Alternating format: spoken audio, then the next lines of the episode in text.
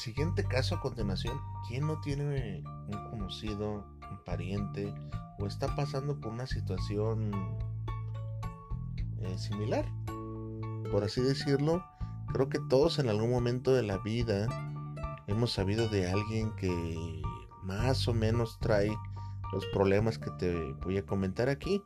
Este, espero y reflexiones con la historia y ánimo, vamos por la otra.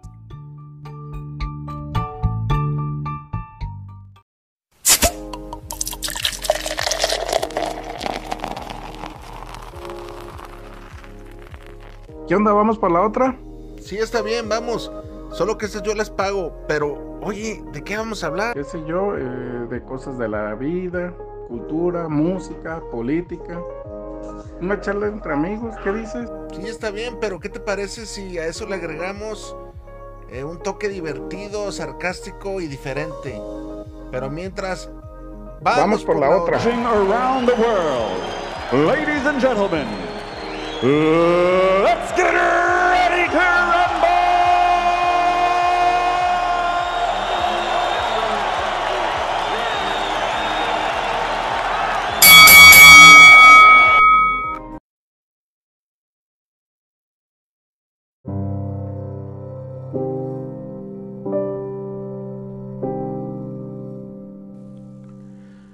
Nunca me imaginé que mis padres se llevaran una decepción tan grande. Cada uno en su momento al partir de este mundo.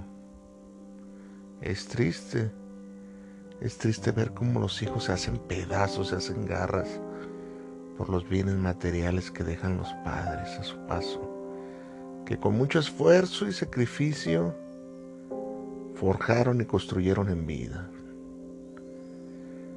Fuimos una familia, pues de aquella época grande, como las que ya no ves hoy, conformada por 11 hermanos. Esas familias ya no existen, eran de los 60, 70, donde toda la gente creía y podía darle lo mejor a una familia numerosa. Hoy en día ya no se ven esos casos. Si bien nunca fuimos muy unidos, si éramos, pues teníamos los ejemplos de mi señora madre, de mi padre, muy, muy bien fundamentados.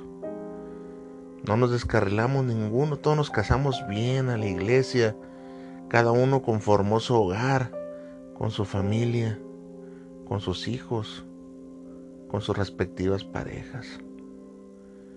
Pasaron muchos años de bonanza y salud muchísimos puedo decirte que por aquellos años me consideraba afortunado, ya que pues no había ningún deceso ni de parte de mis hermanos, ni de parte de mis padres.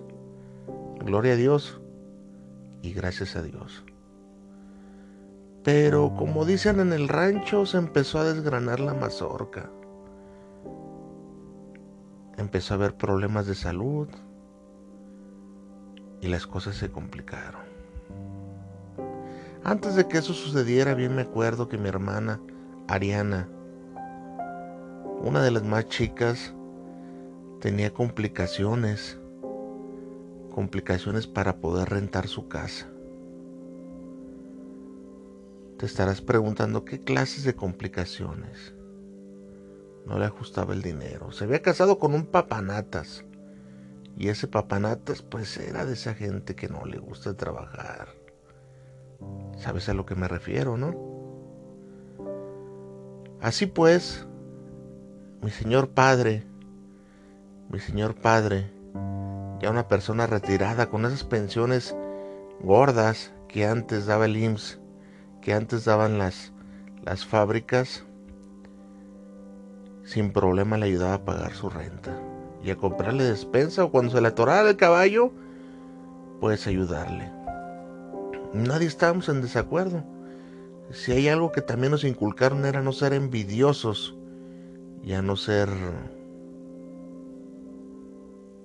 pues que no tuviéramos pleito entre nosotros, a no ser broncudos.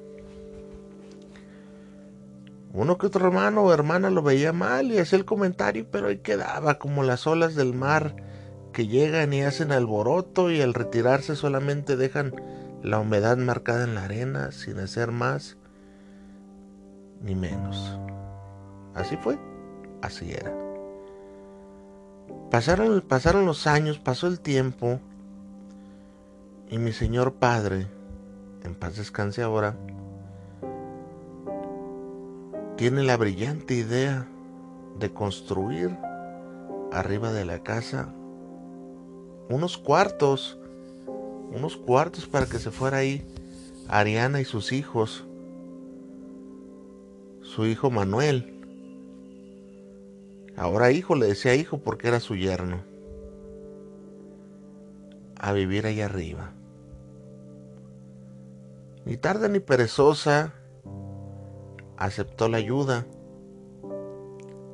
mi hermana Ariana. La construcción no demoró mucho, había que darle prisa. Ariana no podía estar padeciendo más de lo que debía. Nadie, nuevamente, tuvo ninguna objeción. ¿Cómo íbamos a tenerla si es nuestra hermana? ¿Cómo no se le iba a echar la mano? Nadie, nadie se inmutó, nadie dijo nada. Pasado el tiempo, pasado el tiempo llegamos a notar ciertas actitudes de Ariana hacia con mi padre. Tomó las riendas y el control de sus finanzas increíblemente. Mi padre se justificaba diciendo que no entendía de cajeros electrónicos, ni de firmas, ni nada de eso. Y le cedió el control, cierto control, no todo el control, voy a ser honesto, a mi hermana Ariana. Nadie se inmutó, nadie dijo nada nuevamente. Todo parece ir relativamente normal. No nos percatamos que pues no estaba bien, había un clima que no estaba bien. De pronto, si Ariana se, endeudaba con tarjetas de crédito, quien terminaba pagándolas era mi señor padre. Si no tenían que comer, lo pagaba mi señor padre. La luz, el gas, el cable y varios gastos los pagaba mi señor padre. A este punto creo que estás pensando lo mismo que yo. Las cosas no estaban para nada bien. Era extraño. ¿Cómo era posible eso? Al tiempo y de un infarto cerebral falleció mi señor padre. Recuerdo aquel día con mucha tristeza, con mucha melancolía y pues a los 85 años partió.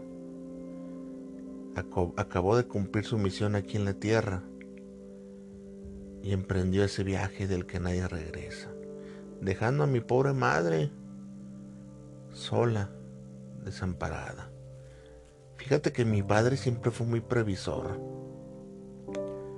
todo lo dejó perfectamente acomodado, un dinero para mi madre, sus servicios funerarios pagados, el servicio funerario de él totalmente pagado, hasta el café que nos tomamos ya estaba pagado.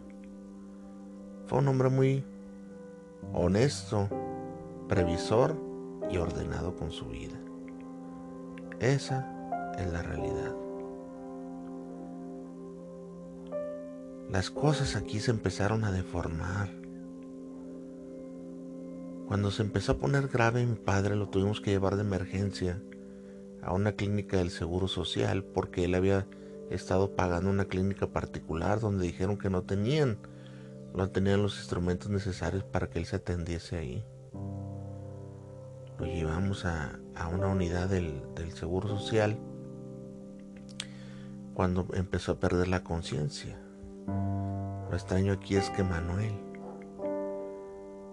Manuel, yo noté que Manuel, si ese Manuel, esposo de mi hermana Arián, tenía en sus manos, en su poder, la cartera de mi padre. no le tomé tanta importancia porque pues tal vez eh, por el momento le dieron sus pertenencias de valor, qué sé yo. No supe. No magnifiqué. No magnifiqué para nada lo que se venía. Si me hubiera dado cuenta. Al tiempo, al tiempo, mi pobre madre, mi pobre madre, hoy digo, ¿cómo fuimos tan ciegos para no ver todo lo que estaba sufriendo? Empezó a padecer con mi hermana Ariana. Muchas cosas empezaron a, a resultar y las empezamos a ver. Entre ellas, entre ellas, mi hermana Ariana iba a recoger la pensión, la pensión de mi señor padre, y le entregaba solamente migajas a mi madre. Qué coraje, qué impotencia. Mi madre se lo callaba porque desconocía de las finanzas de mi padre, cuánto percibía, cuánto gastaba. Era muy reservado. Qué coraje. Al tiempo, dos o tres meses después de la partida de mi padre, con cinismo, con ventaja, con alevosía, con lo que tú quieras, Manuel y Ariana se fueron de vacaciones 15 días totales a la playa, 15 días. ¿Cómo era posible que, que Ariana, que no trabajaba en ese entonces, se fuera de vacaciones? Manuel, Manuel tenía un trabajito, un trabajito de esos que pagan mil pesos semanales. ¿Cómo iba a ser posible que se fueran a esas vacaciones tan costosas? Nunca creímos capaz de, de que fueran tan ruines para hacer algo como lo que más adelante te contaré. ¿Cómo era posible esas vacaciones? Intrigados, atónitos, nos hacíamos esas preguntas. Toda mi hermana, una de mis hermanas se acercó. Era muy, muy apegada a ella, hacerle las preguntas pertinentes. ¿Qué pasó con las cosas de mi padre?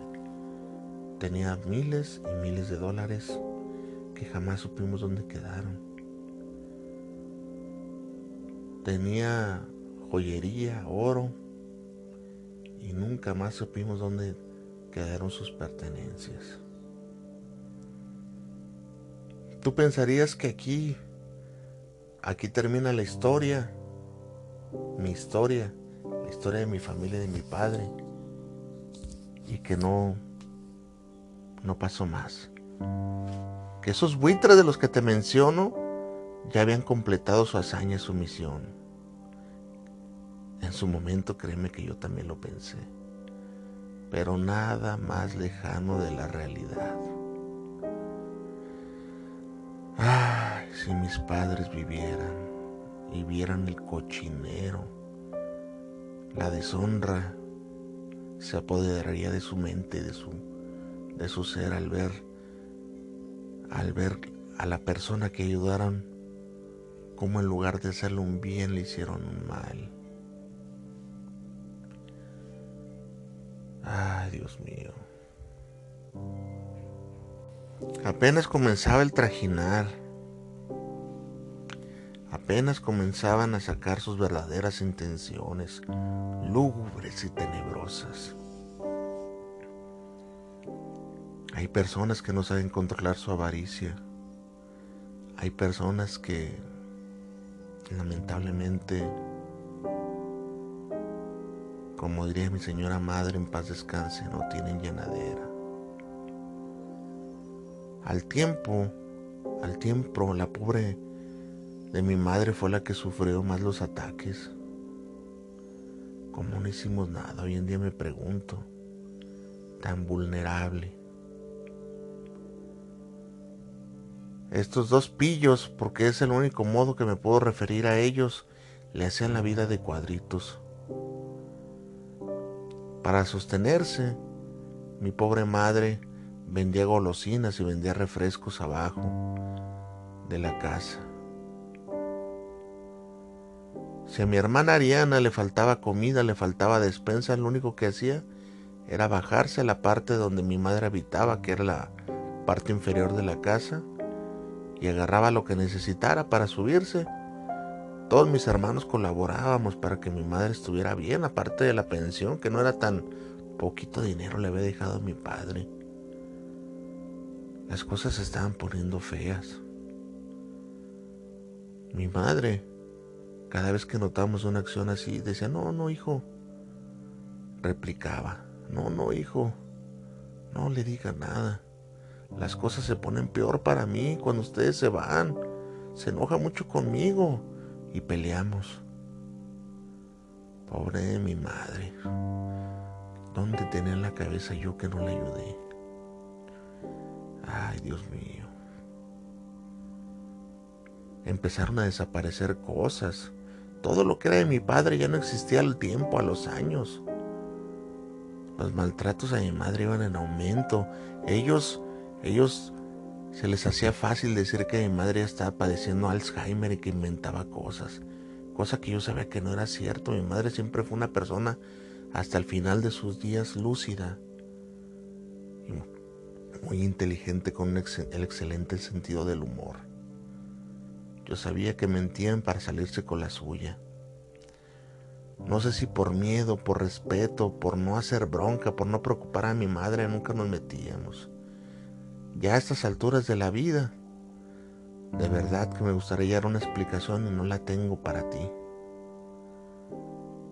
Quizá tú puedes decir, yo me hubiera metido, los hubiera sacado, hubiera contratado mil abogados. Ay, los abogados, si supieras, te lo voy a contar. Siguieron los abusos, las pérdidas, y ya no solamente era mi hermana Ariana y su esposo Manuel, ya también los niños. Le robaron varios celulares a mi madre, los niños, sus hijos. Lo que ven se aprende. Viejo dicho de mi madre. No le respetaban y esos niños yo los había visto extraños. Fíjate que en el, en el velorio de mi padre, mientras lloraban, me llamó mucho la atención lo que dijo Manuelín, mi sobrino, mientras lloraba en el féretro de mi padre. ¿Y ahora quién nos va a comprar las cosas? Creo que el comentario estuvo fuera de lugar, ¿no? Pero ya desde ahí se alcanzaba a vislumbrar una, una avaricia. La semilla que los padres se habían engendrado en esos dos niños. Imagínate nomás. Antes de morir los dos fueron. Porque porque fueron con un abogado a arreglar lo del testamento. ¿A nombre de quién quedaría la casa? Mi señor padre en algún momento pensó dejarle la casa a Ariana. Pero mi abuela, abogando por todos nosotros, por mis once hermanos, por supuesto que se opuso. Un pedacito para todos, un ladrillo para todos. Mi madre pan de Dios, Dios la tenga en su santa gloria. Así fue como quedó estipulado y Adriana como que como que no sabía o se hacía la que no sabía. Pasado el tiempo, mi madre, y gracias a Dios, gozó de relativa salud. Y el tiempo, a los cinco o seis años, por ahí más o menos, falleció. Se la llevó mi padre. Me había quedado solo, sin padre ni madre. Solamente mis hermanos que como te digo, pues no éramos tan unidos. Por ahí nos tolerábamos, pero de lejitos. Cada uno con su casa, cada uno con su familia, cada uno con sus problemas. Se acabó el novenario de mi madre. Y una de mis hermanas se acercó a Ariana y le dijo, evítate la pena, de que te echemos de la casa.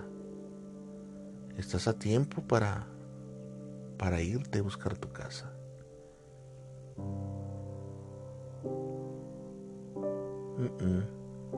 No pasó nada. Al contrario, se molestó. Las cosas horribles que nos tocó ver previo a ese escenario, a esa plática que tuvo mi, mi hermana con Ariana, fueron horribles. Cuando llegamos por los papeles, para poder usar los servicios funerarios de mi madre, notamos que Ariana ya había saqueado la casa. Ya había buscado las joyas de mi madre. Ya se había llevado todo. ¿Cómo era posible si estábamos pasando por un momento terrible? Y lo único que se le ocurría a ella era saciar su avaricia. Era increíble. Era increíble. Yo lo noté, pero por el momento no quise alegar. Qué asco de persona. No nos educaron así, no podía creerlo. Más cuando llegamos allá a la habitación de mi madre. Ella no se percató que estaba atrás de ella mientras ella saqueaba los cagones, buscaba buscando desesperadamente joyas, dinero, qué sé yo. Yo nunca me metí a la habitación de mi madre, era sagrada. El espectáculo fue aberrante. Desde ahí yo ya no vi a Ariana bien. Me la alejé y de cierto modo la consideré como una mala persona. Ay, Dios mío, los abogados. Uno pensaría que se mete un litigio que haya resuelto uno, uno, dos años, tres. Déjame decirte que nada más alejado de la realidad. Eso jamás pasó. Seguimos hasta la fecha de hoy que estás escuchando esta carta que enviamos a Vamos por la otra, que aún, que aún seguimos peleando por esa casa. No se han querido salir ni Manuel ni Ariana. Y hoy en día Hoy en día los niños son unas lacras sociales. Yo solamente digo el karma, el karma algún día va a alcanzar a mi hermana y le va a hacer pagar todas las fechorías que ha hecho y ha estado haciendo. El dinero no le va a rendir, se va a salar. Estoy completamente seguro. Es terrible lo que le han hecho a mi familia, lo que le hicieron a mis padres. Lo saquearon como buitres. Es increíble lo que me ha tocado ver que hacen las personas por dinero, por avaricia. El muy vividor de Manuel dice, ya todos tus hermanos tienen casa. ¿Qué se hacen con dejarnos esta casa? Reta él en tono burlesco, con muecas retadoras. Imagínate nada más el grado de cinismo. No se cansaron con haber vaciado las arcas de mis dos padres y todavía quieren y quieren más para saciar su avaricia. Qué tristeza que estos buitres hayan acabado con los bienes materiales de mis padres. No nos interesa tanto el dinero. Nos interesa que ya no ya los bienes materiales ya no queden en ellos. Y vamos a hacer lo posible porque así sea. Increíblemente, y parece a modo de complot, que las leyes, los abogados, el poder supremo, Dios, conspira para que a esta gente le salgan bien las cosas. No hemos podido lanzarlos de la casa. Y antes de despedirme quiero agregar algo. La casa la casa de mis padres, muebles, electrodomésticos y todo lo que es considerado de valor dentro de un hogar, lo saquearon estos buitres.